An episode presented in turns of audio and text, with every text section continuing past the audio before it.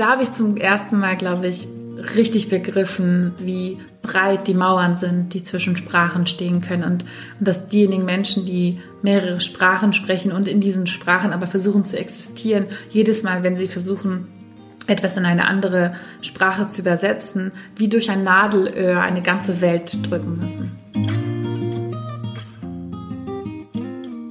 Hallo und herzlich willkommen zum Sinneswandel Podcast. Mein Name ist Marilena Behrens und ich freue mich, euch in der heutigen Episode begrüßen zu dürfen. Es gibt Dinge, die bemerken wir oft gar nicht oder erst sehr spät, weil sie uns so selbstverständlich erscheinen, wie den Fischen das Wasser, welches sie Tag ein, Tag aus durchschwimmen. So ähnlich könnte man sagen, verhält es sich mit dem Mensch und der Sprache.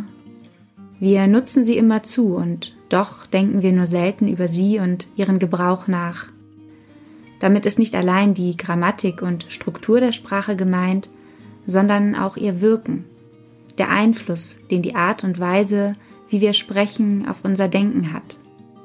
Die Sprache, die wir lernen und verwenden, bestimmt nicht unwesentlich unser Selbst- und Weltbild. Insofern könnte man sagen, Sprache ist auch Macht und sie bringt Verantwortung mit sich. Das allein wäre schon Grund genug, um sich ihr etwas genauer zu widmen.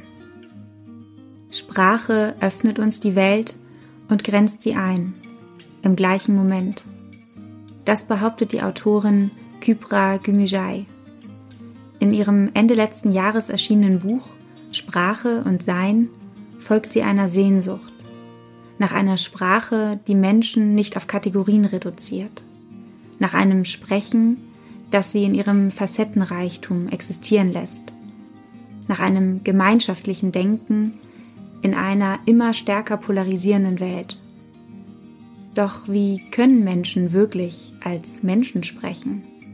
Und wie lässt sich in einer Zeit der oft hasserfüllten Diskurse auf Augenhöhe miteinander kommunizieren? Diese und weitere Fragen möchte ich heute mit Kypra Gümüşay diskutieren. Sie ist studierte Politikwissenschaftlerin und gilt als eine der einflussreichsten Journalistinnen und politischen Aktivistinnen Deutschlands. Ihr Blog, ein Fremdwörterbuch, in dem sie unter anderem über Politik, Gesellschaft, Feminismus und Islam schreibt, wurde 2011 für den Grimme Online Award nominiert. Immer wieder hebt sie Missstände in unserer Gesellschaft hervor, setzt sich für das Gehörtwerden von Minderheiten ein und scheut nicht davor zurück, uns auf die Begrenztheit unserer eigenen Wahrnehmung hinzuweisen. Bevor wir allerdings in das Gespräch einsteigen, möchte ich kurz darauf hinweisen, dass ihr uns finanziell unterstützen und damit einen Sinneswandel möglich machen könnt. Denn das Recherchieren und Produzieren des Podcasts ist nicht nur zeitaufwendig, sondern eben auch kostenintensiv. Als Fördermitglieder ermöglicht ihr meinem Team und mir die Produktion des Podcasts. Außerdem nehmt ihr automatisch an Verlosungen teil. Diese Woche dürfen wir ein Exemplar von Kypras Buch Sprache und Sein verlosen. Wie ihr Mitglieder werdet und teilnehmt, erfahrt ihr wie immer in den Shownotes. Dort habe ich alles verlinkt. Jetzt wünsche ich viel Freude beim Zuhören mit dem Gespräch mit Kypra Gümüşay.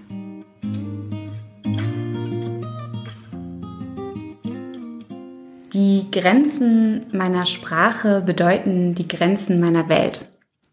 Dieses Zitat von Ludwig Wittgenstein, dem Philosophen, das taucht auch in deinem Buch auf. Kannst du uns vielleicht erklären, was er damit sagen wollte? Ludwig Wittgenstein hat damit versucht eigentlich aufzuzeigen, dass es überhaupt Grenzen gibt. Ich denke, die allermeisten Menschen in nehmen ihre eigene Sprache und die Sprache, die sie sprechen, nicht als quasi Raum wahr oder eine Möglichkeit, die Welt zu erfassen, die aber endlich ist, sondern glauben, die Sprache, die man spricht, sei die Welt. Und in dem Moment, in dem man aber deutlich macht, dass dieser Raum ein Raum ist, in dem man sagt, es gibt eine Grenze, wird deutlich, es gibt etwas jenseits dessen. Und ich denke, was er damit beabsichtigt, beabsichtigt hat, ist genau diese Schärfung des Bewusstseins. Das heißt, würdest du sagen, im Alltäglichen nehmen wir Sprache für etwas Selbstverständliches wahr. Das heißt, wir hinterfragen Sprache als Konzept gar nicht so sehr. Ja, nicht nur die Sprache nicht. Ich glaube, die allermeisten Dinge, die uns umgeben, halten wir für natürlich, für unveränderlich, für quasi immer schon da gewesen und immer da sein werdend. Wir fühlen nicht einmal die Dinge, die uns umgeben. Wir sehen nicht die Mauern, die sich durch unsere Gesellschaft ziehen. Wir nehmen die Strukturen nicht wahr, durch die wir geformt und verändert werden. Ein schönes Beispiel, was ich auch im Buch hier angewandt hatte, war das von David Foster Wallace, wo er in einer Rede diese zwei Fische beschreibt, die im Wasser schwimmen und nach einer Weile begegnen sie einem alten Waisenfisch, der dann zu ihnen sagt, hey ihr, wie ist das Wasser? Und die beiden jungen Fische nicken dem alten Fisch zu und schwimmen weiter. Und nach einer Weile fragt der eine den anderen, was ist Wasser?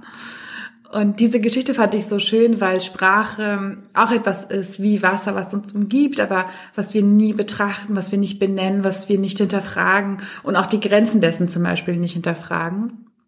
Gleichwohl aber ist aktuell eine Zeit, wo durch die Pandemie sich sehr vieles in unserer Gesellschaft verändert hat und sehr viel mehr Menschen aktuell, finde ich, wahrnehmen, dass es Strukturen gibt und dass sie veränderlich sind. Ja, also viele der Dinge, die aktuell passieren oder passiert sind, dass wir unseren Konsum so stark einschränken, dass wir, dass die Regierung und ähm, die Politik eingreift in quasi die freie Marktwirtschaft, dass wir sehr viel weniger reisen, dass ähm, man irgendwie monatelang in einem Beruf, wo man normalerweise vielleicht irgendwie alle paar Wochen geflogen ist oder jede Woche geflogen ist, nun also plötzlich doch vom, im Homeoffice arbeiten kann, also nicht einmal ins Büro reisen muss. All das hat gezeigt, erstens, dass Strukturen da sind und zweitens, dass sie veränderlich sind, dass sie menschengemacht sind, dass es unsere Entscheidung ist, wie wir zusammenleben und wie wir unser Zusammenleben verändern. Und mein Ziel war mit diesem Buch, diese Struktur für die Sprache fühlbar, erfahrbar und greifbar zu machen. Ich würde gerne nochmal auf das Beispiel mit den Fischen kommen und dem Wasser. Ähm, ich finde das nämlich sehr anschaulich und angenommen, Sprache ist quasi im übertragenen Sinne so wie das Wasser für die Fische. Also wir nehmen es als etwas Selbstverständliches wahr, was wir im Alltag vielleicht wenig hinterfragen. Ähm, was wäre daran eventuell schlimm oder was wäre daran problematisch? In dem Moment, wo wir das, was uns umgibt, sei es die Sprache oder irgendeine andere Form von Architektur von, und Struktur, wenn wir uns nicht dessen bewusst sind, dass es sie gibt, dann verstehen wir nicht, warum Menschen gegen die Mauern dieser Strukturen laufen. Wir sehen den Schmerz anderer Menschen nicht, für die diese Strukturen nicht gemacht sind.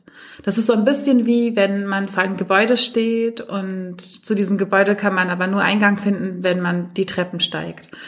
Und man hinterfragt nie die Architektur, man sieht die Architektur nicht einmal. Und immer wenn jemand anderes sagt, der beispielsweise einen Rollstuhl nutzt, um sich fortzubewegen, dass diese Person nicht Zugang finden kann, ja, aber ich finde doch Zugang.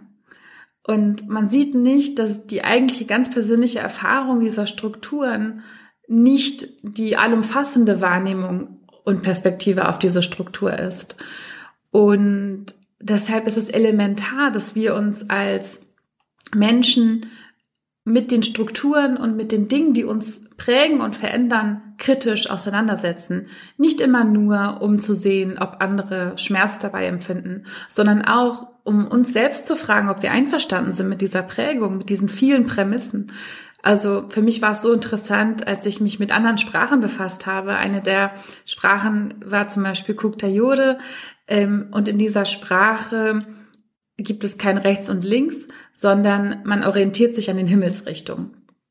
Und das Spannende an dieser Sprache ist, dass schon kleine Kinder zielgenau in geschlossenen Räumen ganz genau zeigen können, wo welche Himmelsrichtung ist. Und man würde beispielsweise in einem Gespräch dann sagen, äh, ja du Marilena, äh, kannst du mir bitte das Papier auf der Südwestseite von dir reichen? So, das heißt, man wendet das alles im Alltag an und das beeinflusst, ähm, wie man Zeit und Raum wahrnimmt.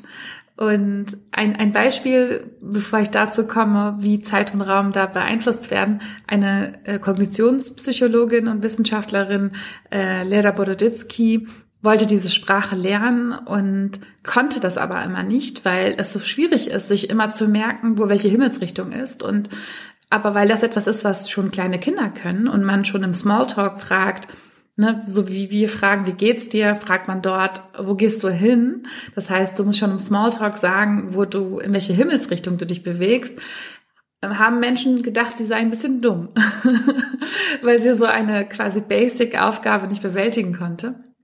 Und sie beschreibt, wie dann nach so ein paar Wochen, wo sie immer wieder sich versucht hat zu merken, wo welche Richtung ist, irgendwann sich in ihrem Kopf eine Art Tür öffnete und sie auf sich selbst schaute von oben und je nachdem, wie sie sich bewegte, blieb aber trotzdem dieses Bild stehen, so quasi wie auf Google Maps auf dem Handy. Und sie sah sich selbst auf dieser Karte wie als ein kleiner Punkt. Das ist sozusagen die erste Anekdote zu dieser Sprache. Und die zweite ist, ähm, bezüglich Zeit, also das war jetzt zum Thema Raumwahrnehmung und ähm, die, das zweite Beispiel aus dieser Sprache bezieht sich auf die Wahrnehmung von Zeit. Im Deutschen, im Englischen, im Spanischen, im Türkischen, in diesen Sprachen, ähm, die von links nach rechts schreiben, nehmen wir nämlich auch Zeit fließend von links nach rechts wahr. Also wenn ich jetzt zum Beispiel den Leuten, die gerade zuhören, ähm, fragen würde, ja, hier sind Bilder von ähm, Babyalter bis ins höchste Alter. Ordnet sie bitte chronologisch, dann würden alle Menschen anfangen mit links die Babybilder und rechts die Bilder im Alter. Ähm, arabische und hebräischsprachige Menschen, die von links nach, von rechts nach links schreiben, ordnen die Bilder genau andersherum. Und Kuktayode, die ordnen die Bilder mal von links nach rechts, mal von rechts nach links, mal von hinten nach vorne, von nach hinten. Und bei denen ist nämlich wichtig, wie sie sitzen. Nämlich, wenn die, die Zeit fließt nämlich für sie von ähm, äh, Osten nach Westen. Das heißt, je nachdem, wie sie sitzen, ordnen sie die Bilder auch anders. Weil wichtig ist, wie fließt die Zeit, nicht wie, ähm, wie sie zu der Welt stehen. Und das hat mich sehr bewegt und beide Beispiele haben mich darüber nachdenken lassen, was für ein Verhältnis zur Welt und Umwelt uns damit antrainiert wird. Also wie betrachtet ein Mensch die Welt aufgrund der, der Sprache, die er spricht? Wir leben, wir leben in einer Sprache, die uns im, in der Illusion, Illusion lässt, dass Zeit sich mit uns dreht. Egal wohin ich mich wende, die Zeit fließt mit mir mit. Meine Perspektive auf die Welt bestimmt, wie Zeit fließt. Und ähm, der Raum dreht sich mit mir mit. Rechts und links, die Art und Weise, wie ich mich orientiere, orientiert sich an mir, an meiner Perspektive. Wohingegen Menschen, die diese andere Sprache sprechen, Kuktayo, sich immer wieder vergegenwärtigt bekommen, dass sie nichts anderes sind als ein kleiner Punkt auf einer riesengroßen Karte. Dass Zeit unabhängig von ihnen fließt. Und diese, ja, dieses Perspektivbewusstsein, was ja einem Menschen in dem Moment vergegenwärtigt wird, diese Nichtigkeit, die man ja eigentlich verkörpert,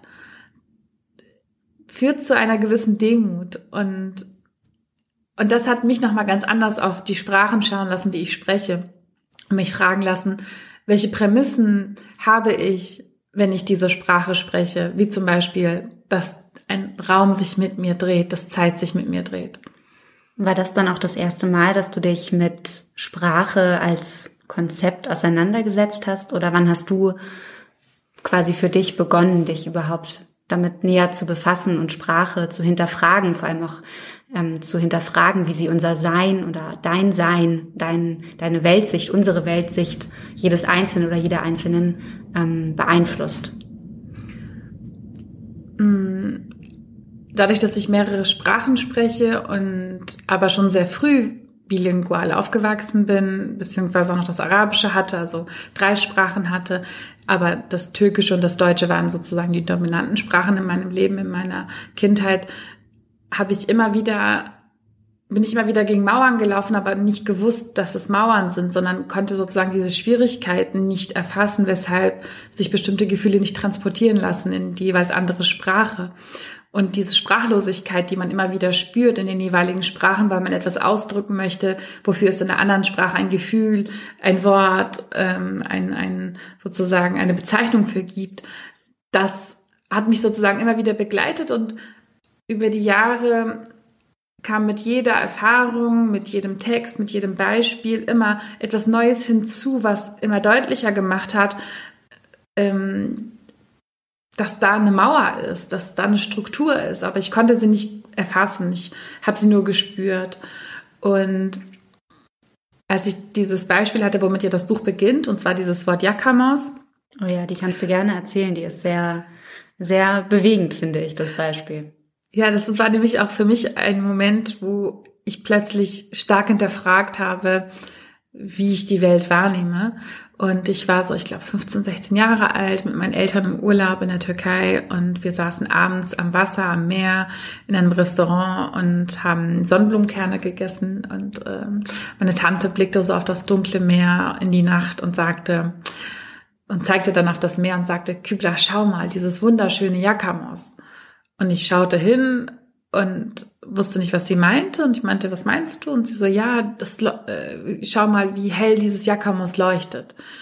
Und ich sah aber kein helles Leuchten, weil es war halt Nacht und dunkel und ich suchte nicht, habe nach irgendeinem Objekt gesucht und irgendwas, was sie meinen könnte, was da jetzt leuchtet und, und ich sah aber nichts und irgendwann schalteten sich meine Eltern ein und sagten, Kubla Jakamos beschreibt die Reflexion des Mondes in der Nacht auf dem Wasser. Und dann wusste ich, was sie meint. Aber es hat diesen ganzen Satz gebraucht, diese Erklärung, damit ich das sehen konnte, was sie mit einem Wort beschrieben hatte. Und dann habe ich mich immer wieder gefragt, wenn ich so nachts am Wasser war, sehen jetzt andere Menschen, die dieses Wort nicht kennen, ja, Kamos auch nicht oder sehen sie es? Und habe mich stark damit beschäftigt, welche Worte in welchen Sprachen existieren und in anderen nicht übersetzt werden. Und dann ein weiteres Beispiel, was ich auch im Buch gebracht hatte, war dann ähm, tatsächlich das erste Mal, dass ich mich dann mit Sprachphilosophie befasst hatte. Das war dann, als ich, als wir in Oxford gelebt hatten, in Großbritannien und äh, mein Mann und ich ähm, am Bayram, also diesem äh, sozusagen äh, äh, religiösen Fest, was eine sehr große Rolle spielt, quasi wie Weihnachten bei uns, und wir saßen dann zu Hause und ich war es so gewohnt, durch die ganze Welt zu reisen und war es total gewohnt, irgendwie ja keine, kein Heimweh zu spüren und habe mich für sehr unabhängig gehalten und wir saßen dann so am Esstisch und ich hörte dann so einen Radiobeitrag aus der Türkei, aus, Entschuldigung, aus Deutschland von einem äh, türkisch-deutschen Radiosender äh, in, in Köln, wo sie dann beschreiben, wie Familien dieses Fest verbringen. Und ich hörte zu und plötzlich habe ich ein Gefühl gespürt, für das ich nur im Türkischen ein Wort hatte. Und zwar ist es das Wort Gurbet. Und Gurbet beschreibt sozusagen, ist nicht mit Heimweh zu ähm, übersetzen, sondern es ist so eine Art, das Leben in der Fremde und die Abwesenheit all jener Personen, die einem das Gefühl von Heimat geben. Und, und das hat mich so bewegt und ich bin dann an meinen Schreibtisch, habe dann geschrieben, gar nicht so mit der Planung irgendwie einen Text daraus zu produzieren, sondern wollte einfach so die Gefühle festhalten. Und in den Tagen, wo ich dort war, habe ich, wenn, dann Deutsch und Englisch gesprochen, nicht Türkisch. Und als ich dann diesen Text dann irgendwie so wahrnahm, habe ich gemerkt, ich habe auf Türkisch geschrieben. Und gemerkt, wie schwierig es für mich ist, dieses Wort in einer anderen Sprache zu übersetzen, weil ich diese Emotion im Türkischen habe und habe mich dann damit befasst, lassen, lassen sich Gefühle äh, transportieren und übersetzen und leben bestimmte Gefühle nur in bestimmten Sprachen. Und da habe ich zum ersten Mal, glaube ich, richtig begriffen, wie dicht und wie, wie groß, wie breit die Mauern sind, die zwischen Sprachen stehen können und, und dass diejenigen Menschen, die mehrere Sprachen sprechen und in diesen Sprachen aber versuchen zu existieren, jedes Mal, wenn sie versuchen, etwas in eine andere Sprache zu übersetzen, wie durch ein Nadelöhr eine ganze Welt drücken müssen. Würdest du denn auch sagen, du hast ja eben schon angesprochen, du bist äh, mehrsprachig aufgewachsen, also du sprichst äh, Deutsch, Englisch und Türkisch? Und ich glaube noch Arabisch? Arabisch halt so äh, sehr rudimentär. das ist ja auch drei, wäre auch schon viel. Ähm, würdest du denn sagen, dass du, ähm, oder beziehungsweise würdest du sagen, man kann sich auch in mehreren Sprachen quasi zu Hause fühlen? Oder ist das Ist das irgendwie verwirrend? Also ich fühle mich in allen dreien zu Hause, aber in jeder Sprache hängt es halt auch vom Kontext ab. Also bestimmte Emotionen, Gefühle lassen sich für mich im Türkischen einfacher ausdrücken als wie im Deutschen, wo ich das Gefühl habe, ich muss sie übersetzen. Beziehungsweise, ich würde sagen, die Sprache, in der ich am wenigsten übersetzen muss, ist die deutsche. Mm, aber ich muss trotzdem in jeder Sprache etwas übersetzen, weil man natürlich bestimmte Erfahrungen und bestimmte Situationen nur in bestimmten Kontexten erlebt hat, die dann von einer Sprache durchfärbt waren. Also die erste Liebe, die ich gespürt habe von mein, durch meine Eltern und dass ich sie zurückgeliebt habe, ähm, Spiritualität und äh, eine Beziehung zu Gott habe ich zuerst im Türkischen erlebt und dadurch sind viele dieser Themen und viele dieser Gefühle auch stark in dieser Sprache. Und und es ist ja häufig auch gar nicht so, dass ein Wort direkt übersetzt werden kann, weil es gibt einen ganzen Kontext zu einem Wort, ja. Also das Wort Herzschmerz zu übersetzen würde in eine andere Sprache, würde ihr nicht gerecht werden können, weil da gibt es einen ganzen Kontext zu. Eine bestimmte Situation, bestimmtes Wissen, dass dieser, dass dieser andere Mensch, da dieses Wort nicht kennt, erfahren muss, damit er weiß, was ungefähr damit gemeint sein könnte. Man muss es umschreiben, so wie du es eben bei äh, Gurbet, genau, ich, ja, ja. ja auch getan hast oder bei Jakamus. Da hast du ja auch mit, mit mehreren Worten umschrieben, was du siehst oder was du an Gefühlen damit in Verbindung bringst. Und dann erst kann eine Person, die dieser Sprache eben nicht mächtig ist, ähm, vielleicht ansatzweise nachempfinden oder vielleicht verstehen, was gemeint ist. Richtig. Und bei bestimmten Worten kam auch noch hinzu, dass sozusagen sie mit Bedeutung gefüllt werden müssen, weil eine sozusagen eine ähm, ja, literary Übersetzung, eine sprichwörtliche Übersetzung ihr nicht ähm, genug, also äh, so ihr nicht gerecht werden würde, ja. Also ein Beispiel, was ich ja auch im Buch anwende, um auch die politische Dimension dessen deutlich zu machen. Das ist ja nicht eine rein ähm, sozusagen ähm, subjektive Gefühlswelten, ja. die so irgendwie nicht transportiert werden, sondern es geht ja auch darum, gibt es für bestimmte, gibt es aus politischen Gründen für bestimmte Worte kein Begriff, für bestimmte Situationen kein Begriff. Und ein solches Wort oder eine solche Situation ist sexuelle Belästigung in den 60er Jahren, das beschreibt die Wissenschaftlerin Miranda Fricker, gab es in den USA keinen weit verbreiteten Begriff für diese Situation. Das heißt, entweder es musste ein, war ein Flirt und damit okay, oder aber es musste eine Vergewaltigung stattfinden, damit Menschen ein Problembewusstsein darüber hatten. Was dazu geführt hat, dass Frauen, die sexuelle Belästigung erfahren haben, sich schlechter in der Zukunft dagegen schützen konnten, weil sie das, was sie erlebt haben, nicht verbalisieren, ähm, auch nicht mit anderen sich ausreichend darüber austauschen konnten und das Interessante für mich war, dass sich der Täter keinerlei Schuld bewusst ist. Und erst mit dem Aufkommen dieses Begriffes, aber es reicht halt nicht, dass das Wort sexuelle Belästigung einfach irgendwie Umlauf findet, sondern erst indem dieses Wort mit Bedeutung gefüllt worden ist, also der Hermeneutik spielt hier eine große Rolle, erst dadurch war diese Situation für Menschen sichtbar und greifbar, die noch nie in ihrem Leben sexuelle Belästigung erfahren, erlebt haben, beobachtet haben. Und das ist die Macht von Sprache und zugleich fragt man sich, es gibt sehr viele andere Situationen, die erlebt werden, für die es noch nicht eine Sprache gibt, weil diejenigen Menschen, die das erleben, nicht Herrschaft besitzen in einer Sprache, um das, was sie erleben, sichtbar zu machen. Was macht das, wenn es dann, ich glaube im Buch nennst du es äh, linguistische Lücke, also wenn es tatsächlich noch kein, keine Umschreibung, kein Wort, ähm, für einen Zustand, für ein Gefühl, für etwas, das man aber wahrnimmt im Alltag. Und sei es nur, dass es eine, was heißt nur, sei es, dass es eine, eine Minderheit in der Gesellschaft es wahrnimmt, aber es ist ja da, es ist nicht zu leugnen. Was macht das, wenn, was macht das mit Menschen, wenn so eine linguistische Lücke existiert? Das führt dazu, dass Menschen hilfloser dieser Situation gegenüberstehen, als wenn es ein Wort gegeben hätte. Und ein Wort ist ja wie ein Raum, den man schafft, den dann Menschen dann befüllen können und sich darüber austauschen können und ähm, ein, ein Problem, ein Missstand in unserer Gesellschaft kann erst dann gelöst werden, wenn wir ihn benennen, wenn er einen Namen hat, wenn wir ihn mit Bedeutung füllen, wenn klar ist, was damit gemeint ist.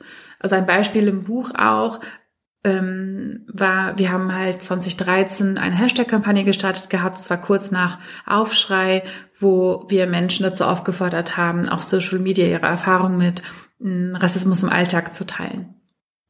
Und dann ging immer wieder viel dieser, dieses Wort Alltagsrassismus. Und das Interessante war, es kam dann später ein, ein TV-Moderator auf mich zu, ein, ein Journalist und sagte, er hat dann auf der Straße, aber diese Kampagne war dann sehr groß und tausende von Menschen haben ihre Erfahrungen geteilt und dann haben ganz viele Medien darüber berichtet und dieser Journalist, der dann auch darüber berichtet hatte, hat von dieser Erfahrung berichtet, dass er auf der Straße Menschen gefragt hat, ob sie schon mal Alltagsrassismus erlebt haben. Und die allermeisten meinten zu ihm nein, sind dann weg und kam dann wenige Minuten später wieder und es fiel ihnen ein, dass sie doch etwas erlebt hatten, was man vielleicht Alltagsrassismus nennen könnte und noch etwas und noch etwas und noch etwas und noch etwas. In dem Moment, in dem dieses Wort quasi zugänglich wird, können Menschen diesen Raum füllen mit Erfahrung. Und jene Menschen, die diese Situation nicht erlebt haben, können sehen, was für andere Realität ist.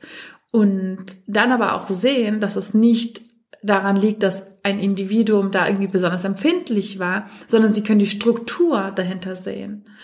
Und das ist ja das Interessante bei äh, Rassismus und Sexismus und vielen anderen sozialen und gesellschaftlichen Beständen dieser Art, dass diese Probleme nur für bestimmte Menschen sichtbar sind, weil der gleiche Mensch, der sich der anderen Personengruppe gegenüber respektvoll, freundlich, zuvorkommend, nett zeigt, gegenüber einer anderen Person, gehässig, abwertend, gewalttätig, aggressiv zeigt. Und dann sagst du, ich erlebe Rassismus und Sexismus, ich erlebe Gewalt, ich erlebe ähm, Abneigung, ich erlebe Hass und andere sagen, kann nicht sein, ich war dort und da war nichts. Und nur wenn du über Sprache das sichtbar machen kannst, schaffst du sozusagen eine, einen Sammelort, wo diese Erfahrungen dann deutlich machen, das gibt es und es ist nicht die ähm, quasi falsche Wahrnehmung einer einzelnen Person. Und, und das ist ja so ein bisschen auch jetzt aktuell während dieser Debatte über Black Lives Matter. Da ist so viel Wut und auch so viel Schmerz, weil also einige beschreiben das so, ähm, es ist so, als wärst du verrückt, weil du sagst, es ist da und niemand glaubt dir. Du sagst, ich werde hier ausgeschlossen. Du siehst, wie die, wie die, wie die Gesichter der Menschen sich ändern, je nachdem, wen sie anblicken. Und die anderen glauben dir nicht, weil sie nur das andere Gesicht gesehen haben. Und deshalb war es ja auch so interessant, als, ähm, also bevor George Floyd ermordet worden ist, war ja der Fall von Amy Cooper ausschlaggebend, ebenso in dieser Sache, weil man dort, ähm, das war halt eine Frau, eine weiße Frau, die in New York, ähm, Central Park, unterwegs war mit ihrem Hund, aber nicht angeleint, obwohl da Leinpflicht bestanden hat und hat dann einen so einen Disput gehabt mit einem Mann, der gerade Vögel beobachtet hat, ein schwarzer Mann, der sie dann darauf hingewiesen hat, dass sie jetzt eigentlich ihren ihr Hund äh, an die Leine nehmen müsste und dann gab es einen Disput zwischen den beiden und dann hat er gefilmt wie sie die Polizei anruft und ihr Gesicht ändert sich in dem Moment. Das heißt, wir werden Zeuge davon, wie sich ein Mensch ähm, je nachdem, mit wem er spricht, anders verhält. Während sie ihm gegenüber noch aggressiv und dominant und ähm, ja entwertend und entwürdigend sprach, rief sie die Polizei an und war plötzlich die arme weiße Frau, die gerade von einem afroamerikanischen Mann bedroht wird. Und in dem Ton flehend, so als sei sie schwach und ähm, und in Bedrohung. Und weil sie ganz genau weiß, dass man ihr mehr Glauben schenken wird, weil sie ganz genau weiß, was Menschen sehen werden, wenn sie auf die Situation blicken. Und dass sie da bedeut, dass sie dort Bedeutungshoheit hat, dass sie dort eine Herrschaft besitzt. Deshalb ähm, war es, es gibt selten Momente, die das festhalten. Und und deshalb war das auch ein aufrüttelnder Moment für so viele Menschen, weil sie gesagt haben, wir erzählen die ganze Zeit davon, ihr glaubt uns nicht und jetzt seht ihr das. Wir haben quasi einen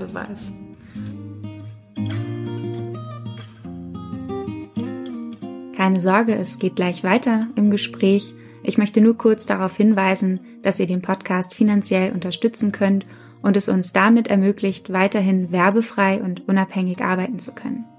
Das geht schon ab einem Euro, den ihr zum Beispiel ganz einfach an paypal.me slash Sinneswandelpodcast schicken könnt. Alle weiteren Infos dazu in den Shownotes. Vielen Dank.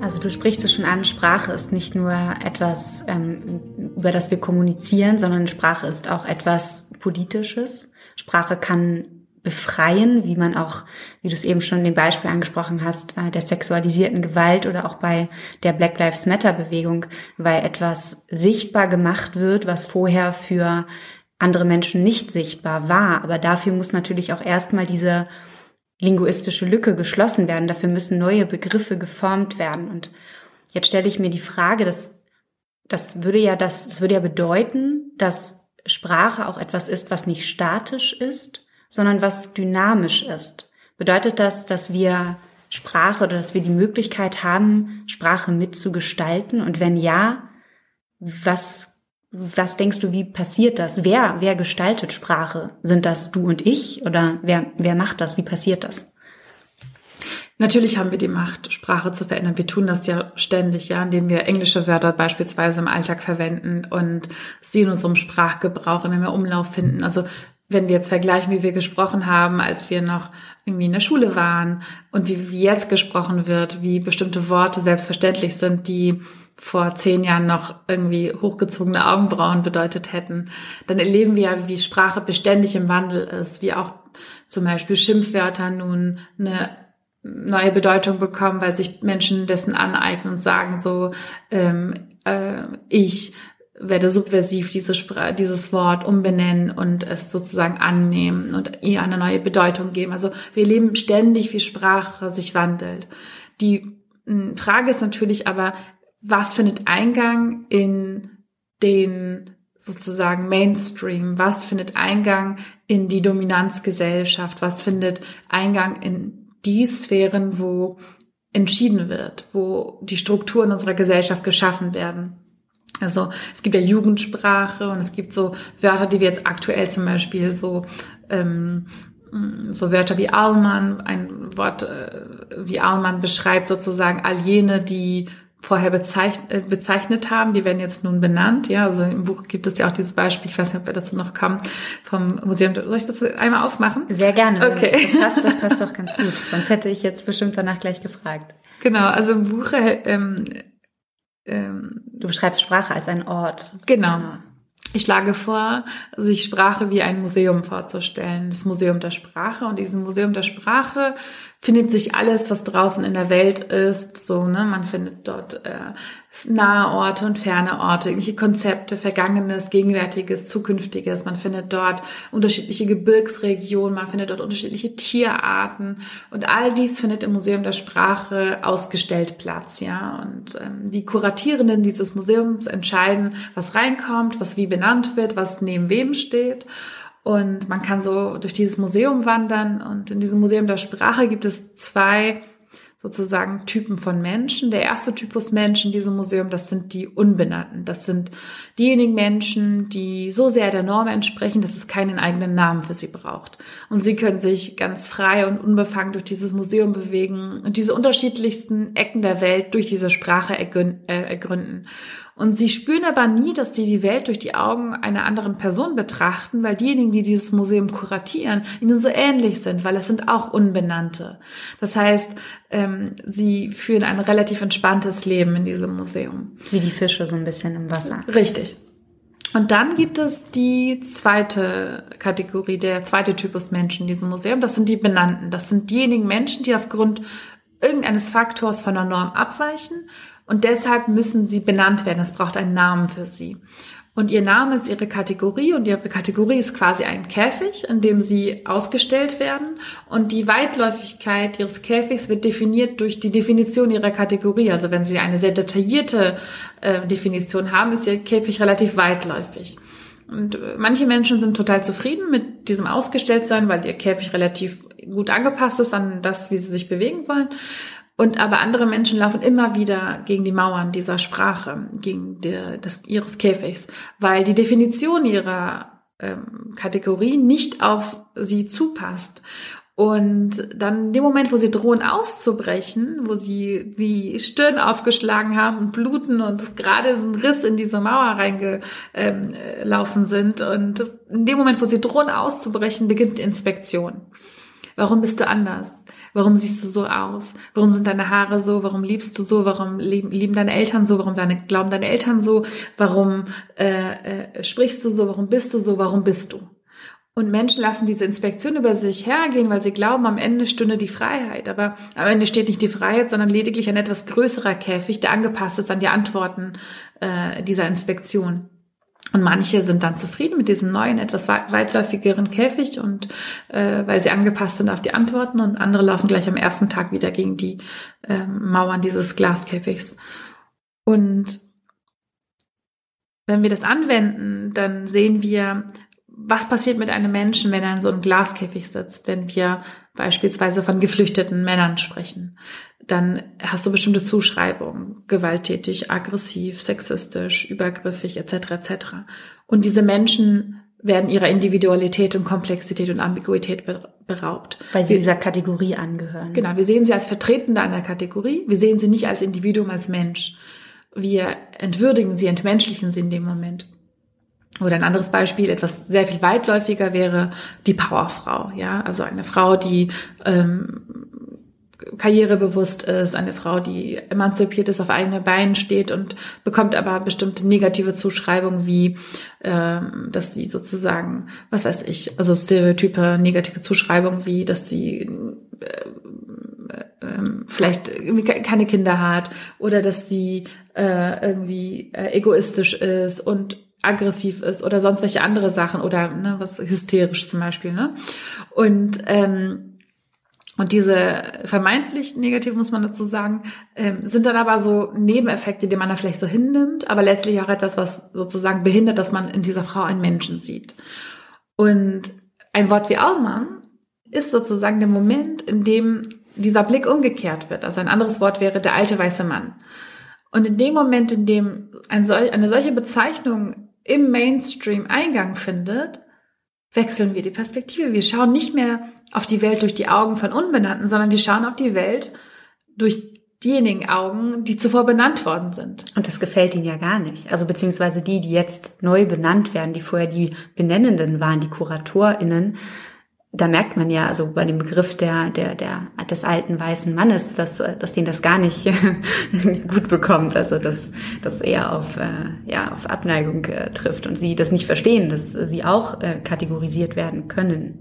Ja, und man sieht da sehr viel, ähm, ja, Aggression, ähm, Verteidigungshaltung und auch eine ja, Entnervtheit, weil sie in dem Moment erleben, was es bedeutet, nicht mehr als Individuum wahrgenommen zu werden, sondern als Vertreter einer Kategorie. Und jetzt müssen sie sich dazu verhalten und nachweisen, dass sie nicht sexistisch und rassistisch sind und privilegiert und konservativ und so weiter und so fort. Und damit sind sie beschäftigt plötzlich. Und dieser, dieser Verlust dieses Privilegs ähm, ist sehr schmerzhaft und macht aber auch das sichtbar, was für andere Menschen Normalität ist. Und mir geht es aber nicht darum zu sagen, alle Menschen müssen einmal äh, quasi wie Exponate ausgestellt werden in diesem Museum und schmerzhaft erleben, was das bedeutet, kein Individuum zu sein, nicht als Mensch gesehen zu werden, sondern nur noch als Vertreter einer negativ besetzten Kategorie, sondern mir geht es darum zu fragen, wie können wir so sprechen, sodass aus diesen Käfigen Räume werden. Weil alter weißer Mann ist eine korrekte Tatsachenbeschreibung. Äh, Powerfrau kann eine korrekte Tatsachenbeschreibung sein. Geflüchteter Mann kann eine korrekte Tatsachenbeschreibung sein. Kopftuchtragende Frau kann eine korrekte Tatsachenbeschreibung sein. Wann wird aus diesen Kategorien ein Käfig? Und der Moment, in dem aus diesen Käfigen, aus diesen Räumen ein Käfig wird, oder bevor ich damit anfange, weil eigentlich brauchen wir ja diese Bezeichnung. Ich wollte gerade sagen, weil ähm, meine Frage wäre jetzt gewesen, würdest du Kategorien, Kategorisierung denn sozusagen kategorisch ablehnen, weil ohne Kategorisierung im, im Leben würden wir uns ja wahrscheinlich nicht zurechtfinden können. Irgendwo scheinen die ja etwas zu sein, was wir als Menschen manchmal auch un unbewusst ähm, machen und ähm, es vielleicht auch darum geht, sich bewusst zu werden, dass man es in Momenten macht, wo es vielleicht nicht angebracht oder zu eng ist. Ähm, oder wie, wie siehst du das? Ja, wir brauchen Kategorien, um uns durch die Welt zu navigieren. Wir brauchen Kategorien, um uns zu verständigen. Wir brauchen Kategorien, um Wissen zu erwerben. Wir brauchen Kategorien, um ähm, die Welt irgendwie erfassen zu können. Und am Anfang haben wir sehr, sehr grobe Kategorien und äh, im Laufe des Lebens verfeinern wir sie, wir lernen neue dazu, wir äh, entwickeln uns immer wieder weiter. Deshalb bin ich nicht gegen Kategorien, ich bin dagegen, dass sie absolut sind. Denn in dem Moment, und das ist nämlich das Grundproblem in unserer Gesellschaft, wir trainieren ja Kindern das Staunen ab. Wir trainieren äh, einander Neugier ab. Und zwar, ich meine nicht diese voyeuristische Neugier, wo man die Nase in das Leben eines anderen Menschen steckt, sondern die Neugier in, in der Betrachtung der Welt, weil man weiß, man, wie wenig man weiß. Mit Demut. Richtig.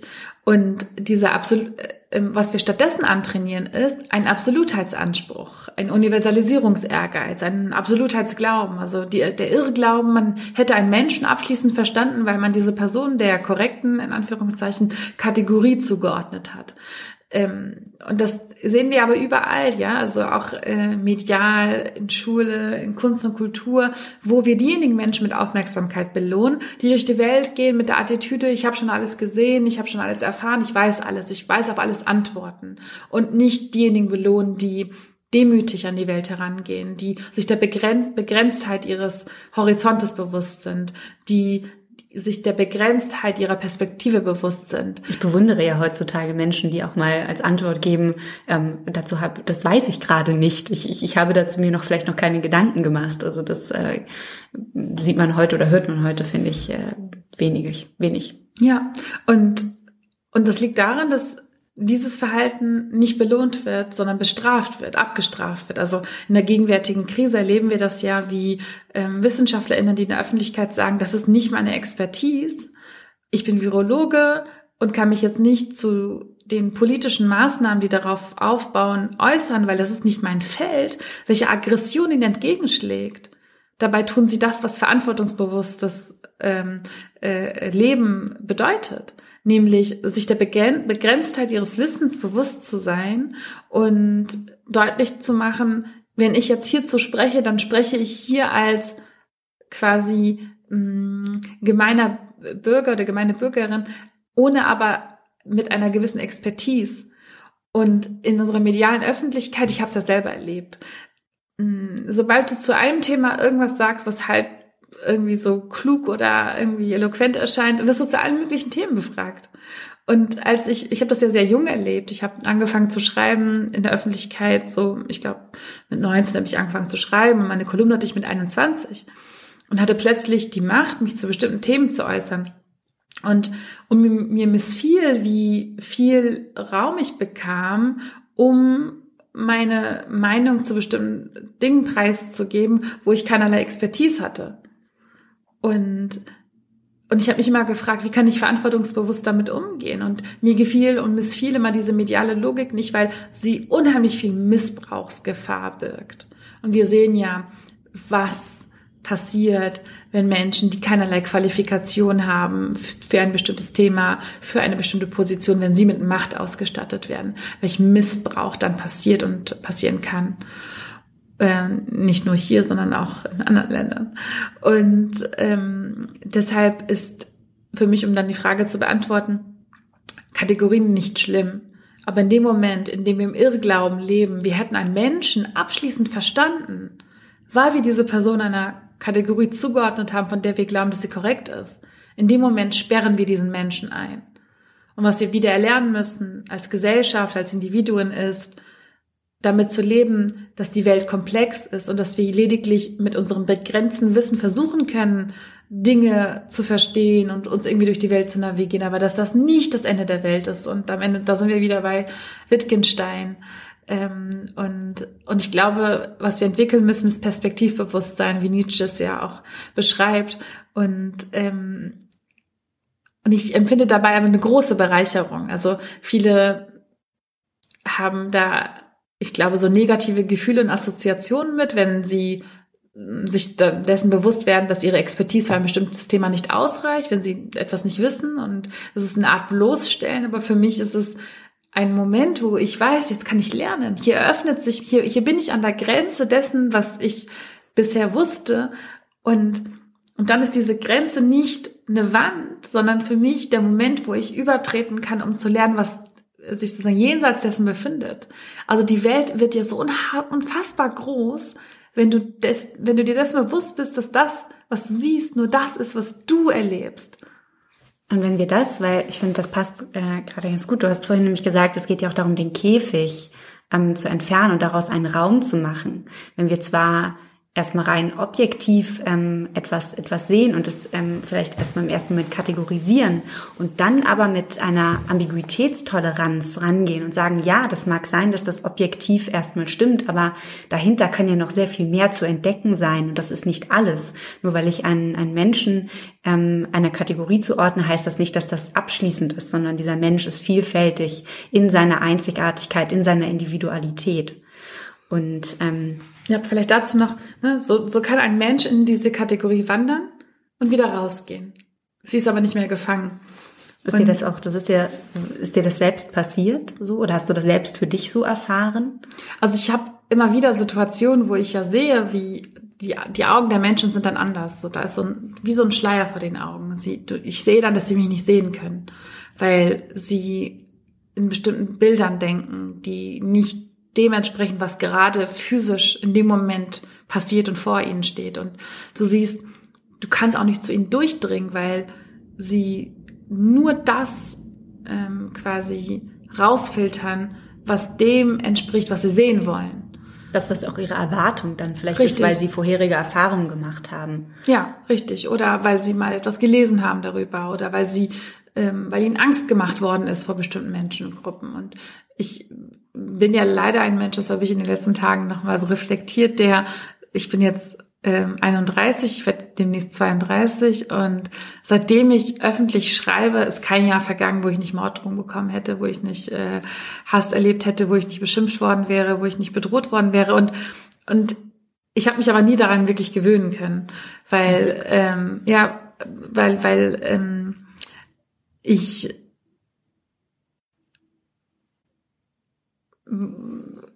weil ich natürlich weiß, dass da eine Projektion ist, dass das nicht um mich geht und gleichzeitig ähm, versuche ich immer zu dem Menschen durchzudringen, der so fühlt, ja. Und und ich konnte mich nie daran gewöhnen, weil ich natürlich auch ein anderes Erleben im, in, in, im familiären Umfeld habe, in meinem äh, Freundinnenkreis, wo ich sehr zugewandte, liebevolle Menschen um mich herum habe, für die ich sehr dankbar bin. Und ähm, und es schmerzt halt immer, und es hört nie auf, aber ich verstehe natürlich, warum Dinge passieren. Aber es ist ja schon sehr ähm, schwierig, kann ich mir vorstellen, nachzuvollziehen, weshalb ein Mensch einem so viel Hass gegenüberbringt. Und das kann ich mir vorstellen, ist schwer nachzuvollziehen, finde ich gar unmöglich. Ja, und, und trotzdem habe ich viel Zeit damit verbracht, genau das zu versuchen zu verstehen. Und ich sehe das bei manchen Menschen, dass aus einem Schmerz herauskommt, ja, und weil sie in mir ähm, eine Projektionsfläche sehen für etwas, was ihnen Schmerz zugefügt hat, was ihnen Angst gemacht hat, was ihr Leben verändert hat. Und manche sind halt berechtigte Ängste und berechtigter Schmerz, ja, weil sie mh, mm, vielleicht aus einem Land geflohen sind, wo Menschen, die so aussehen wie ich, ihnen Schaden zugefügt haben. Ähm, und manchmal ist es einfach nur pure Abstraktion, weil sie Monate und Jahre in Chatforen, in, in, in medialem Konsum verbracht haben, der ihnen immer wieder gesagt hat, diese Menschen, die so aussehen wie ich, sind eine Gefahr. Sie werden dein Leben verändern und sie werden das Land bevölkern und so weiter und so fort. Das heißt, manche Ängste kann ich nachvollziehen, bei anderen äh, weiß ich, dass sie so stark konstruiert sind, dass eigentlich ein Mensch in der Lage sein, und aber bei beiden Fällen denke ich, dass ein Mensch in der Lage sein sollte, auseinanderzuhalten, ähm, was ist das, was ich als Trauma mit in die Welt trage, was ist das, was ich als Angst mit in die Welt trage und wer ist der Mensch, der vor mir steht.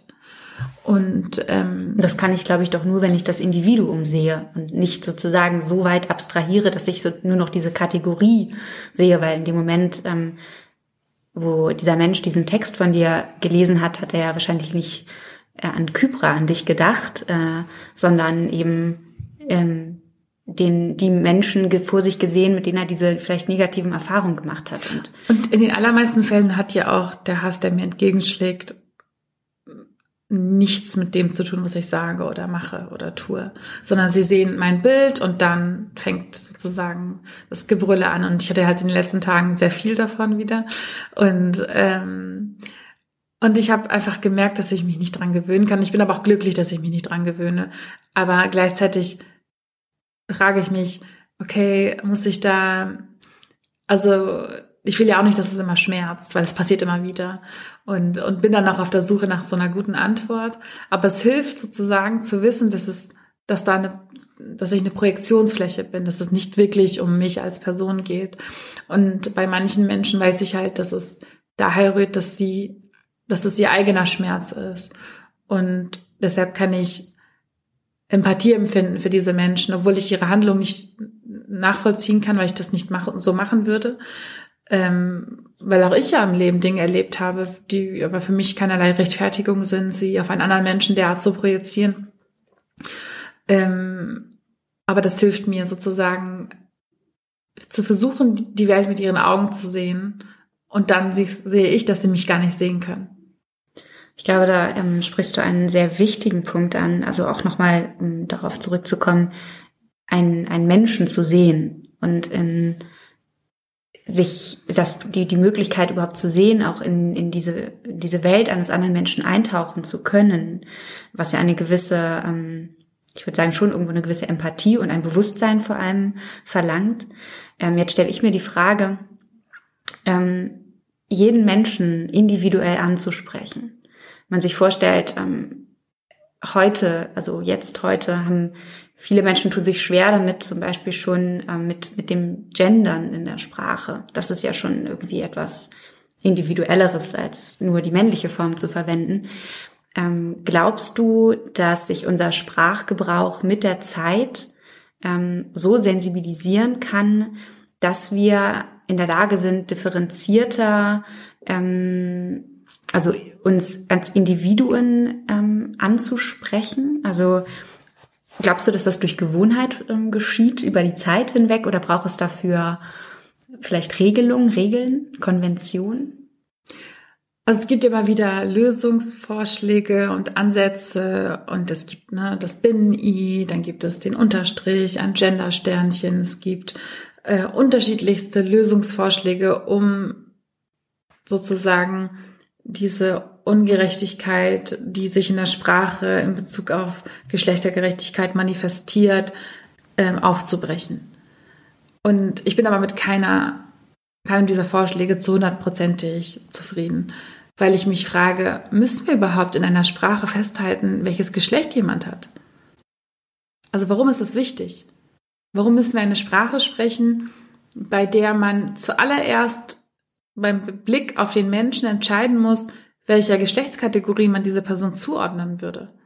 Also warum ist das relevant? Warum ist das wichtig? Und es geht nicht darum zu sagen, sprachlich alles, was irgendwie ein Geschlecht markieren könnte, zu eliminieren, sondern warum muss das so viel Bedeutungsraum bekommen? Weil wir, es gibt viele andere Sprachen, in der ähm, sozusagen die Kategorie Mann und Frau existiert, die sich aber nicht so stark in der Sprache manifestiert. Also das Türkische zum Beispiel ist eine Sprache, wo es ähm, nur O gibt ähm, statt er, sie, es. Das heißt, es war so interessant für mich, als ich dann, äh, mein Sohn, mit dem habe ich die ersten Lebensjahre nur Türkisch gesprochen und, und dann fing an, mit mir auch ab und zu Deutsch zu sprechen und dann korrigierte ich ihn immer wieder, weil er immer den Menschen das falsche Geschlecht in Anführungszeichen zuwies. Und ich dann irgendwann dachte so, wie absurd. Ich zwinge ihn zuallererst zu entscheiden, ob das, ob diese Person der Kategorie Mann oder Frau zugehört. Warum, warum, warum trainiere ich ihm an, zuallererst das zu entscheiden über einen Menschen? Warum sind nicht andere Eigenschaften wichtiger? Warum ist nicht wichtiger, wie der Mensch blickt, ob seine Augen leuchten. Warum ist nicht wichtiger, ob dieser Mensch zuvorkommt und höflich ist? Warum ist nicht wichtiger, ob dieser Mensch groß oder klein ist, ob dieser Mensch äh, lockige Haare hat oder glatte Haare hat. Warum ist nicht, warum ist das so wichtig? Warum, warum muss sich das in der Sprache manifestieren? Und, und ich sage das alles nicht, weil ich jetzt einen Alternativvorschlag hätte, wie jetzt wir sprechen müssten oder sollten, sondern weil ich es wichtig finde, dass wir ein Bewusstsein dafür entwickeln, wie die Tatsache, dass unsere Sprache so geformt ist, uns verändert, unsere Wahrnehmung prägt und dann fragen, wie anders könnten wir sprechen, sodass dies unserem Ideal entsprechen kann. Also ähm, und dann auch gemeinschaftlich auf Suche gehen. Es geht mir nicht darum, eine Lösung jetzt allen aufzuzwingen, sondern vielmehr, dass wir uns gemeinschaftlich als, dass wir das als gesamtgesellschaftliche Verantwortung betrachten, hier eine Lösung zu entwickeln, die alle Menschen umfassen kann. Und und mir geht es auch nicht darum, dass wir so Sprache so sehr auseinander dividieren, dass wir sozusagen so jede einzelne Personengruppe einzeln ansprechen müssen. So jede Form von äh, sexueller Identität und so weiter und so fort, sondern es geht vielmehr darum, dass, also warum, warum finden, warum ähm, gibt es denn überhaupt das Bedürfnis, dass Menschen versuchen, ihre spezifische sexuelle Identität auszudrücken? Warum gibt es das Bedürfnis, dass Menschen ähm, das, was sie von den anderen unterscheidet, äh, auszudrücken? Nicht, weil Menschen Lust haben, mit anderen darüber ins Gespräch zu kommen, dass sie eine schwarze Person sind, dass sie äh, muslimisch sind, dass sie äh, homosexuell sind, dass sie ähm, non, sich non-binär identifizieren, sondern weil die Norm als absolut gesehen wird. Und dies ist ein Widerstand gegen eine absolute Norm, die alles, was nicht in ihr inkludiert ist, ausschließt. Das heißt, es würde auch, es geht wahrscheinlich um, um in gewisser Weise um Anerkennung und auch Wertschätzung der, der Individualität als Mensch. Es geht vielmehr darum, die, diesen Absolutheitsanspruch einer bestimmten Perspektive abzulegen. Also warum so wie wir jetzt zum Beispiel immer die, die männliche Form bei, also es gibt Richtig. Lehrer, es gibt Ärzte, es gibt ähm, Friseur äh, und so weiter. Genau, also, ähm, also und dabei denken wir die Frauen sozusagen nicht mit, sondern das Bild, was ich sofort im Kopf äh, assoziiere, wenn ich Ingenieur und Arzt höre, ist ein Mann. Ja. Und es gibt Sprachen, so im Englischen, Teacher, wo Menschen gar nicht jetzt erst irgendwie mit Vorschlägen zum Gendern ankommen müssen, weil von vornherein gar nicht erst ein Sprachgebrauch herrscht, in diesem Zusammenhang zumindest, der Frauen ausschließt. Das heißt, dieser Widerstand kommt ja nicht daher, weil Menschen äh, einfach aus Lust und Laune irgendwie ihre Identität vor sich hertragen wollen, sondern weil sie ausgeschlossen werden. Und ich habe in den letzten Tagen auch viele Debatten darüber geführt, wie so Unternehmen diverser werden können und äh, dann oder auch Politik sozusagen da Lösungsvorschläge bieten kann. Und dann meinte jemand so, ja, und wir müssen sozusagen alle an einen Tisch holen und alle ähm, müssen repräsentiert sein. Und ich meinte, ja, aber es ist nicht möglich, alle zu repräsentieren. Es ist de facto menschlich nicht möglich, alle pers unterschiedlichsten Personengruppen an einen Tisch zu holen. Was ich das kann eine Lösung äh, sozusagen sein zwischendurch, aber kein letztliches Ziel, weil das Ziel müsste eigentlich sein, dass ähm, wir von vornherein eine Kultur äh, entwickeln, die diejenigen Menschen, die am meisten marginalisiert sind in unserer Gesellschaft, in die Mitte stellt. Von Anfang an inkludiert. Nicht sozusagen, man die eigene Perspektive verabsolutiert und dann fragt, was ist denn jenseits dessen, sondern dass diejenigen Menschen, die in Verantwortungspositionen sind, diejenigen, die Macht besitzen, diejenigen, die politische Entscheidungen treffen, von Anfang an die Schwächsten und die, diejenigen Menschen in unserer Gesellschaft, die am meisten Hilfe benötigen, ins Zentrum ihrer politischen Entscheidungen stellen. Das heißt, ähm, es braucht keine Lobby für äh, Menschen mit Obdach, äh, die kein Obdach besitzen, sondern die müssen von Anfang an in der Entwicklung der Strategien mitbedacht werden. Kinder in Armut müssen nicht erst eine Lobby haben, damit äh, man sie mitbedenkt, sondern sie müssen im Zentrum stehen. Äh, ähm, Sexarbeiterinnen müssen nicht erst eine Lobby haben, sondern sie müssen schon von Anfang an mitbedacht werden. Also die, diejenigen Menschen in unserer Gesellschaft, die marginalisiert sind, die ausgegrenzt werden, müssen nicht erst einen Tisch mit, einen Sitz, äh, einen, einen Stuhl mit einem Tisch haben, um gehört zu werden, sondern wir müssen von Anfang an eine Kultur entwickeln, die es als Verantwortung sieht, für andere mitzudenken. Ja, also in einer, innerhalb einer Familie, wenn, wenn die Eltern nur für sich denken, mitdenken würden und nicht für alle anderen Familienmitglieder und insbesondere nicht für diejenigen Familienmitglieder, die noch gar nicht sprechen können, weil sie Babys sind, weil sie klein sind, sondern dass sie mitdenken für diejenigen, die ähm, nicht die Möglichkeiten haben. Das ist die Verantwortung der Eltern. Und das ist sozusagen auch der Kulturwandel, den wir vollbringen müssen. Du schreibst in deinem Buch, Sprache ist genauso reich und arm, begrenzt und weit, offen und vorurteilsbehaftet wie die Menschen, die sie nutzen. Ähm, und ich finde, das hat in, also ich musste dann jetzt auch gerade denken, weil du eben beschrieben hast, dass der wichtige Punkt ist, dass wir uns öffnen, dass wir demütig dafür sind, dass unsere Perspektive nicht eine absolute Perspektive ist, dass unsere Weltsicht nicht die eine Weltsicht ist, sondern dass es viele Perspektiven, viele Weltsichten gibt. Und was empfiehlst du Menschen, wie jetzt zum Beispiel auch mir, die sich in der privilegierten Situation befinden, nicht sich täglich, nicht ihr Sein täglich rechtfertigen und erklären zu müssen, wie, was können wir tun, um uns sozusagen unserer eigenen Begrenztheit bewusst zu werden, um nicht mehr Teil des Problems, sondern Teil der Lösung zu sein? Das ist eine sehr schwierige Frage, weil es ist ja jetzt nicht so, dass es eine alternative Welt gäbe, wo kein Rassismus, kein Sexismus, ähm, keine Klimakrise etc. etc. besteht, zu der man einfach wechseln müsste und Menschen entscheiden sich proaktiv gegen diese Welt, sondern es gibt noch, es gibt diese Welt nicht und es gibt auch, es ist noch nicht klar, wie wir da hinkommen. Das ist eine gesamtgesellschaftliche Verantwortung. Und von daher müsste man, wenn man so ein bisschen zurückdenkt auf diese ersten Tage nach der Pandemie, wo sich alle gefragt haben, wo alle vertretende mächtvoll, machtvolle Institutionen sich alle gefragt haben jeweils, was können wir strukturell tun, um möglichst viele Menschenleben zu retten? Was können wir tun, um diese Pandemie einzugrenzen? Und und alle haben unterschiedliche Antworten gehabt. Aber alle haben, everyone pitched in. Alle haben quasi deutlich gemacht, das kann ich beitragen. Und das kann ich strukturell bei uns ändern. Wir können, ähm, ne, alle machen Homeoffice. Äh, wir, es gibt keinen Flugverkehr. Äh, die und die Läden werden geschlossen. Äh, so und so, ne, dass, dass Leute sozusagen eigenverantwortlich alle einen Wandel vorgenommen haben, um sozusagen diesem Ziel zu dienen, nämlich möglichst, möglichst viele Menschen zu schützen und äh, zu retten. Und, ähm, und in ähnlicher Weise könnte man über Sexismus oder Rassismus diskutieren, wo alle fragen, was können wir strukturell tun? Weil individuell kann man viel tun, ja, aber das Problem ist ja kein individuelles Problem.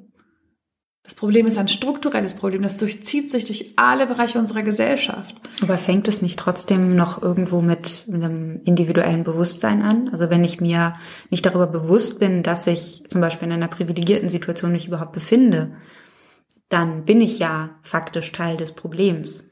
Genau, richtig. Also äh, diese Struktur wird ja aufrechterhalten, weil Menschen sich dieser Struktur nicht bewusst sind, weil Menschen sich nicht dessen bewusst sind, was diese Strukturen bei anderen Menschen anrichten, was sie für andere Menschen bedeuten. Deshalb, ja, auf einer individuellen Ebene ist das richtig, da fängt es an, ähm, aber wirklich, also ich will halt aber das keine, ist nicht die Veränderung. Genau, ne? Es ist so wie bei dieser Klimadebatte. So was kann ich tun? Ja, okay, du kannst Zero Waste leben, aber am Ende wird die Klimakrise davon nicht aufgehalten. Und das ist, da gibt es eine Gleichzeitigkeit und es gibt sozusagen keine zufriedenstellende Antwort für ähm, sozusagen die individuelle Ebene, weil sie dann quasi wie ein Tröpfchen auf dem heißen Stein wirkt. Denn eigentlich muss es einen strukturellen Wandel geben. Und, und aber natürlich hast du recht, dass ja vielen Menschen auch schon bereits dieser individuelle Wandel extrem schwer fällt. Und zwar dahin zu schauen, weil das ein sehr schmerzhafter Prozess ist. Und das Schmerzhafte an dem, an dem Prozess ist ja das Bewusstsein dafür, dass man, obwohl man sich selbst für einen guten Menschen vielleicht hält, für einen zugewandten, freundlichen Mensch hält und man ein bestimmtes Ideal von sich hat, eigentlich ein Leben lang andere Menschen verletzt hat. Und dann in die schmerzvollen Gesichter schauen muss, die man unabsichtlich all die Jahre verletzt hat. Und das ist schmerzhaft. Aber da müssen wir durch, weil Menschen versuchen, das, versuchen, ihren Schmerz sichtbar zu machen. Und wenn wir nicht hingucken, ist er nicht weg. Und diese unbequeme Situation, sie bleibt bestehen. Es ist so wie in einer Partnerschaft, wo eine andere Person über Jahre versucht deutlich zu machen, du tust mir weh. Ich weiß, du meinst es nicht so, aber es tut mir weh. Und es ist unbequem, aber man muss da durch, um, um zueinander finden zu können, um einander in die Augen schauen zu können, um, ähm, um Lösungen zu entwickeln, die diesen Schmerz sozusagen beenden. Und, und das ist natürlich ein Prozess, der auf individueller Ebene geschehen muss und aber auch auf gesamtgesellschaftlicher Ebene. Denn die, denn wenn es wirklich darum geht, nachhaltig eine Lösung für diese, für diese Unterdrückung, für diesen Missstand in unserer Gesellschaft zu entwickeln, dann geht es nicht ohne, dass alle sich die Frage stellen. Dass es eine Art, ja, eine Art Kommission gibt, eine Art äh, Rat gibt, der sich Monate und Jahre lang mit der Frage befasst, was muss sich überall an den unterschiedlichsten Schaltstellen unserer Gesellschaft ändern, damit wir unserem Ideal entsprechen, was wir von dieser Gesellschaft haben. Weil da sind wir nicht. Und das beginnt natürlich mit der Einsicht, dass es ein strukturelles Problem gibt und dass die Strukturen veränderlich sind und dass es an uns liegt, die Gesellschaft dahingehend zu verändern, dass diese Ausgrenzung, diese Entmenschlichung, die ja tödlich sind, ja, also wir haben Anfang des Jahres einen äh, rechtsterroristischen Anschlag gehabt in Hanau, wo Menschen umgekommen sind und fünf, sechs Tage danach sind wir wieder zur Tagesordnung übergegangen. Es gab, äh, die Gesellschaft hat nicht innegehalten. Man, man hat nicht schockiert, versucht zu begreifen, was passiert, um sich zu fragen, was ist unsere Mitschuld daran? Wie hätten wir das verhindern können? Stattdessen wird dieses Problem Rassismus immer so externalisiert, so als sei das das Problem der anderen. Und es geht nicht darum zu sagen, ich glaube, häufig wird auch missverstanden, ähm, wenn, weil man sagt, das ist rassistisch, so du bist ein schlechter Mensch. Nein, es geht nicht darum, dass, ob man ein schlechter Mensch ist oder nicht. Man kann mit besten Absichten ja Menschen wehtun. Also wer hat noch nie mit Freude und Herzlichkeit einem anderen Menschen wehgetan? Weil man das getan hat, was weil man, weil man, weil man nicht gesehen hat, was dieser Mensch braucht, weil man nicht gesehen hat, in welcher Situation der Mensch ist, weil man von sich selbst ausgegangen ist. Das heißt, dieser Prozess ähm, des, des eigenen Bewusstwerdens, auch der, der strukturellen Probleme, der man, denen man selber ja auch unterliegt, dieser Strukturen, ähm, beinhaltet auch wahrscheinlich einerseits nachsichtig mit sich zu sein, weil das bringt ja nichts, wenn ich ähm, mir selbst ähm, dich selbst geißel genau mich selbst geißel, da hilft ist mir selbst nicht geholfen, aber auch denen, die diskriminiert werden, ist damit nicht geholfen, sondern ähm, einerseits mir dessen bewusst zu werden, dass ich ähm, im Alltag vielleicht selbst unbewusst mich rassistisch verhalte, dadurch grundsätzlich aber mich nicht als schlechten Menschen beschreiben muss, sondern eben aus meinen Fehlern zu lernen, auch zuzulassen, dass ich dann korrigiert werde, dass mich andere Menschen ähm, ja ja berecht nicht berechtigen, sondern ähm, ähm, zu, zurechtweisen und äh, ich aber aus diesem Prozess eben lerne und wir gemeinsam in diesem Prozess lernen, uns bewegen, dass wir Fehler machen werden, dass die wahrscheinlich auch nicht weg sein werden, aber dass wir ähm, uns aufeinander wahrscheinlich zubewegen. Vielleicht Richtig. kann man es ja so beschreiben, also dass Sprache auch ein Mittel ist, uns aufeinander zuzubewegen und dass wir auf, in diesen Prozess ähm, nicht immer einer Meinung sein werden und auch nicht immer ähm, da ohne äh, vielleicht auch hitzige Debatten rauskommen, aber es am Ende auch darum geht, äh, uns, uns unsere unterschiedlichen Perspektiven besser zu verstehen und nachvollziehen zu können, uns als Menschen zu begegnen. Ich glaube, was wir lernen müssen, ist, diese unterschiedlichen Perspektiven zusammenzufügen und zu erkennen, dass es wahr ist, was der andere Mensch sagt, auch wenn es nicht der eigenen Erfahrung widerspricht, äh, entspricht. Und ein Bild, was mir immer dabei hilft, ist dieses Bild von diesem Elefanten im Raum. Es ist dunkel und alle sollen ihn beschreiben und einer sagt, ja, der ist so ganz weich und lang, jemand anderes sagt, nee, ganz dünn und so ein bisschen härter und jemand anderes sagt, nee, so ganz spitz und äh, sehr, sehr hart, jemand anderes sagt so ganz breit und dick und jemand anderes sagt ganz dünn und lang und weich. Alle haben recht Genau, das ist ja der Punkt. Es geht nicht darum, alles zu einem, also eine Einheit zusammenzufügen und alles ist dann gleich, sondern genau. diese, da sind wir wieder bei dieser Ambiguitätstoleranz, ist Vielfalt, ähm, aber eben äh, die, die Akzeptanz dieser Vielfalt. Das, Richtig. Ja. ja. Und, und das müssen wir lernen in einer pluralen Gesellschaft, dass es unterschiedliche Perspektiven auf das gibt, was sozusagen passiert. Und, und dass dann aber bestimmte Perspektive, dass jede Perspektive für sich eingeschränkt ist und manche Perspektiven sind dann aber zum Beispiel besonders eingeschränkt. Ja, so diese Verschwörungstheoretiker zum Beispiel, die dann äh, irgendwie eine ganz kleine Betrachtungsweise haben und sie dann verallgemeinern und, und dann glauben, erfahren und erfasst zu haben, was da vor ihnen steht und nicht Bereitschaft zeigen, ähm, sozusagen sich der Begrenztheit ihrer Perspektive bewusst zu sein, weil sie mit so einem absoluten Weltbild an die Welt herangehen. Das Gleiche trifft auf radikalere Art und Weise bei Rechtsextremisten zu, bei Islamisten zu, die so abgeschlossene, in sich geschlossene Weltbilder haben und, und nicht mehr Bereitschaft zeigen, ähm, sozusagen erstens sich der Begrenztheit ihrer ihres Weltbilds bewusst zu sein, zweitens etwas, was dem widerspricht und jenseits dessen ist, zu sehen und zu akzeptieren. Und in einer Gesellschaft, die hm, friedlich zusammenleben möchte, müssen wir erstens alles, was ideologisch ist, alles, was sozusagen abgeschlossene Weltbilder präsentiert, aus unserem Diskurs ausschließen. Du kannst nicht die Existenzberechtigung von Menschen in der Öffentlichkeit diskutieren. Du kannst nicht Rechtsextremisten äh, eine Plattform bieten, um sie zu entzaubern, weil in dem Moment, wo sie ähm, oder mit ihnen einen Diskurs gehen, weil sie sich nicht öffnen für die Perspektive eines anderen Menschen, weil sie nicht bereit sind, öffentlich zu zweifeln, sich selbst zu hinterfragen. Und deshalb sollte das der Faktor sein, wen wir in die Öffentlichkeit lassen, wem wir Raum geben. Ist dieser Mensch bereit, sich zu hinterfragen? Ist dieser Mensch bereit zu zweifeln? Ist dieser Mensch bereit, die Perspektive eines anderen Menschen anzuerkennen. Und dann ist natürlich die Frage, mm, ne, wir bewegen uns immer in diesem, diesem Bemühen, eine Perspektive zu verabsolutieren, ja. Also in dem Bereich, wo ich ja lange irgendwie mitdiskutiert habe, so was kopfdurchtragende Frauen äh, betraf, ja, ähm, sind sie unterdrückt oder nicht? Und beides ist wahr. Es sind Frauen. So wie alle Frauen sind unterdrückt und nicht unterdrückt. Es gibt alles. Man kann nicht sagen, man kann nicht für eine Tatsache verabsolutieren und zur allgemeingültigen und einzigen Wahrheit erklären. Nicht das entweder oder, sondern es kann sowohl als auch. Sein. Richtig. Und dieses ähm, Aushalten können von ne, Ambiguität, von Komplexität, von Widersprüchlichkeit muss in unserem öffentlichen Raum Platz haben. Und dann weiß man auch, sozusagen, und dann, und dann muss man ein Augenmerk dafür haben, okay, ich sehe hier kein Problem, aber jemand anders sieht hier ein Problem. Jemand anders blutet, jemand anders sagt, dieser Elefant tritt mir aufs Bein und ich, ich verliere gleich mein Bein. Und, oder, oder ich ersticke, sagt der Mensch. Ich, der Elefant erdrückt mich. Und dann kann man nicht sagen, nee, ich, ich habe hier viel Platz.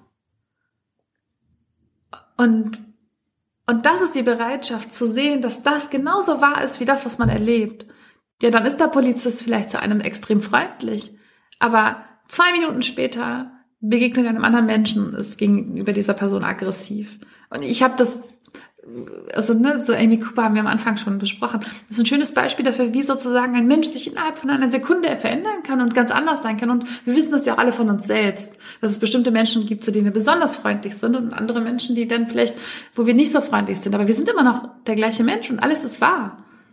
Ja, der eine Mensch empfindet uns vielleicht in dem Moment als unfreundlich und jemand anders sagt, der liebevollste Mensch der Welt. Und das ist alles gleichzeitig wahr.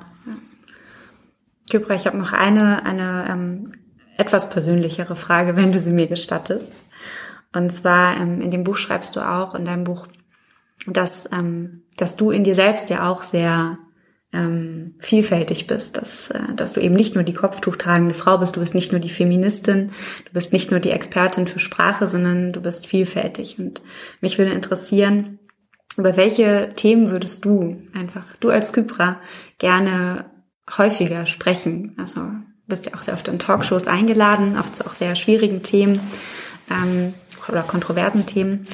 Aber worüber würdest du einfach grundsätzlich gerne häufiger sprechen, einfach weil es dich bewegt oder interessiert und nicht, weil du das Gefühl hast, du müsstest es vielleicht, weil es deine Aufgabe oder deine Verantwortung sei?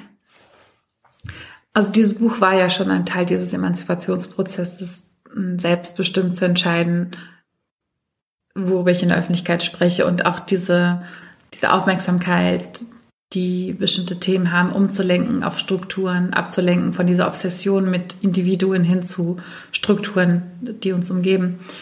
Aber so wenn ich, wenn das auf einer persönlichen Ebene, ähm, ja, mich interessiert sehr die Wahrnehmung, also es war zum Beispiel ein Moment, wo ich gefragt worden bin, gibt es dann so Situationen, die du, die, die noch keine Worte haben? Und ich habe dann darüber nachgedacht und dann äh, musste ich an, äh, an ein Gefühl denken, wo ich mich interessieren würde, so wer hat das noch und, und, und, und, und mehr in Austausch darüber gehen. Und zwar, wenn man in einen Raum kommt und spürt, da hat sich gerade jemand vorher gestritten, obwohl niemand anwesend ist. Ja, oder du kommst in einen Raum und siehst, hier wurde viel gelacht. Du spürst das. Und da gibt's aber kein Wort für. Ne? Es gibt so ein bisschen das Wort dicke Luft, um zu beschreiben, so dass du in einen Raum kommst und eine Anspannung spürst, weil die Menschen sozusagen entsprechend blicken. Es liegt etwas in der Luft. Ja. Genau. Aber dass du in einen Raum kommst und ohne dass sozusagen da ein Mensch ist, du das spürst. Und, und ich finde das so interessant, weil als ich das erste Mal darüber dann sprach mit Freundinnen, kannten dann einige so, ja, bei mir auch und andere so, nein, überhaupt nicht. Und ich fand das so spannend und, und dachte so, wenn wir mehr darüber sprechen würden, so über Dinge, die wir fühlen, die noch nicht irgendwie erfasst sind. Also wie würden wir die Welt anders wahrnehmen, ja, wenn, wenn wir anfangen würden, dicke Luft zu sehen, ja, wenn wir äh, mehr ein Bewusstsein dafür wären, was es mit einem Raum macht, wenn er beseelt ist ja, also ein anderes Beispiel wäre, meine Schwiegereltern waren jetzt während dieser Pandemie bei uns gefangen. die haben es nicht rechtzeitig rausgeschafft. Und äh, deshalb haben wir die Zeit gemeinsam verbracht. Und unser Hintergarten bei uns im, äh, im, in der Wohngemeinschaft, die, äh, der Garten wurde nie benutzt. Er war so, ne, Leute sind da nur hin, um irgendwie ihre Fahrräder abzuholen oder aber Müll abzuwerfen und das war's.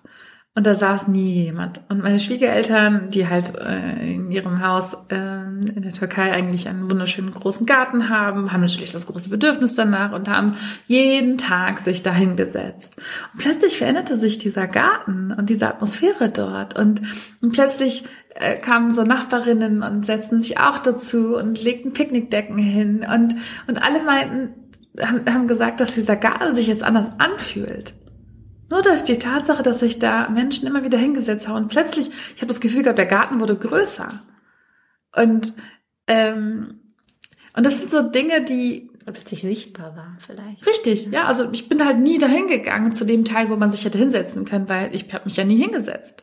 Ich bin dann nur hin, um mein Fahrrad abzuholen. Ich bin dann nur hin, um Müll wegzuwerfen, aber ich bin nicht hin, um sozusagen da zu sehen, was ist da noch und diesen Raum zu bevölkern. Ähm, und, und ich finde es spannend, wie sich Räume verändern durch die Anwesenheit von Menschen. Gar nicht, weil sie jetzt da etwas physisch verändern, sondern weil sie dort sind.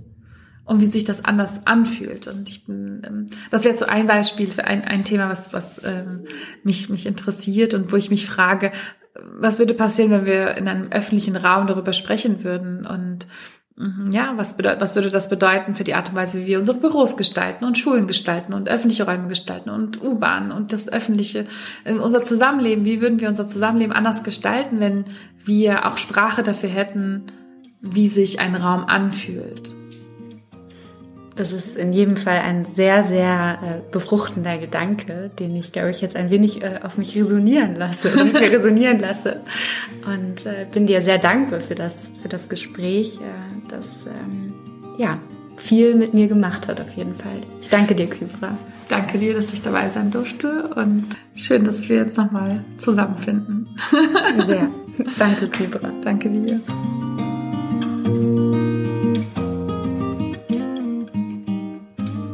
Ich danke euch fürs Zuhören und hoffe, ihr konntet etwas aus dieser Episode für euch mitnehmen. Wenn sie euch gefallen hat, dann teilt sie wie immer gerne mit anderen. Und natürlich würden wir uns besonders freuen, wenn auch ihr als Mitglieder einen Sinneswandel möglich macht. Alle Infos dazu findet ihr wie immer in den Show Notes.